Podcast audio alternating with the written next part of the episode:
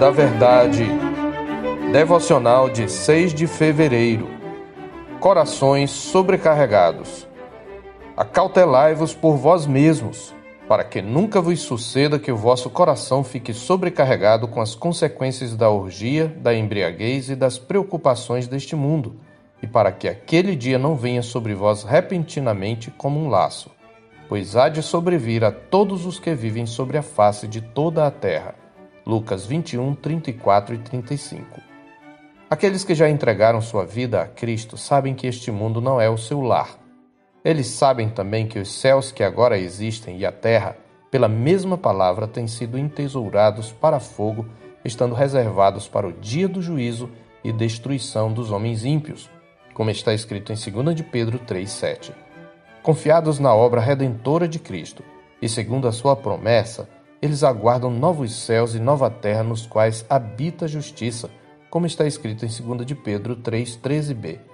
Todavia, ao mesmo tempo em que reconhecem em Cristo sua segurança, estão atentos para os perigos que cercam a caminhada neste mundo e as seduções que podem desviá-los do prêmio da soberana vocação de Deus em Cristo.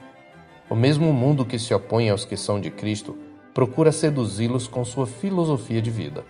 É por isso que nosso Senhor, em seu sermão profético acerca da consumação de todas as coisas, advertiu os seus discípulos quanto ao perigo de serem tomados de surpresa no dia da sua vinda. Após falar dos sinais que marcariam o período entre a sua primeira e sua segunda vinda, Jesus conclui com as palavras do nosso texto, alertando-nos para o perigo de termos o coração sobrecarregado, perdendo assim a sobriedade espiritual desviando nossos olhos de Cristo e seu reino. A expressão traduzida por sobrecarregar é utilizada em outras passagens para se referir aos olhos que estão pesados de sono, como em Lucas 9:32 e Mateus 26:43. Portanto, indica uma postura contrária à vigilância, onde o foco é desviado. Jesus aponta três fatores que sobrecarregam o coração. Em primeiro lugar, ele nos ensina que nosso coração pode ficar sobrecarregado com os efeitos dos excessos cometidos na busca pelos prazeres.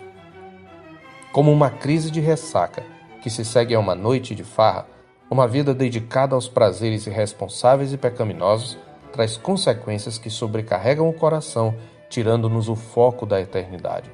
Em segundo lugar, nosso Senhor nos adverte de que nosso coração também é sobrecarregado pela embriaguez na qual há dissolução, como diz Paulo em Efésios 5,18.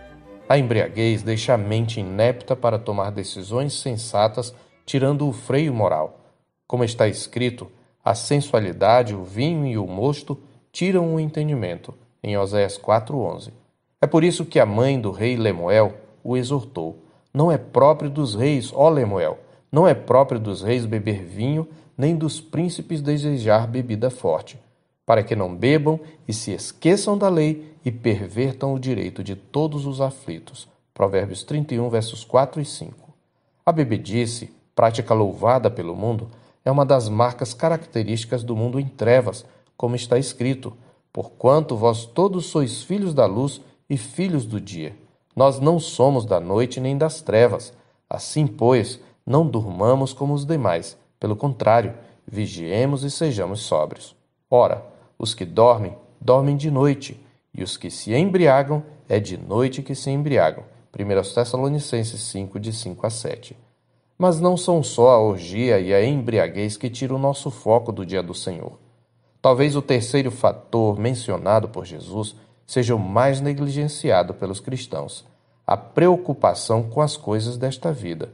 Dificilmente um crente fiel se deixará levar pela orgia e pela embriaguez mas como é fácil nos enredarmos com as preocupações do dia a dia, não é mesmo? Possivelmente é aqui que a nossa atenção é mais desviada, pois cristãos de vida moral ilibada ainda podem ser culpados de andar ansiosos pela sua vida. Mesmo coisas lícitas e necessidades básicas podem tornar-se um laço quando ocupam o centro de nossa vida, tomando o lugar que é devido a Cristo. As preocupações, portanto, estão entre os espinhos que sufocam a semente da palavra de Deus, impedindo-a de frutificar no coração, conforme Mateus 13, 7 e versos 22 a 23.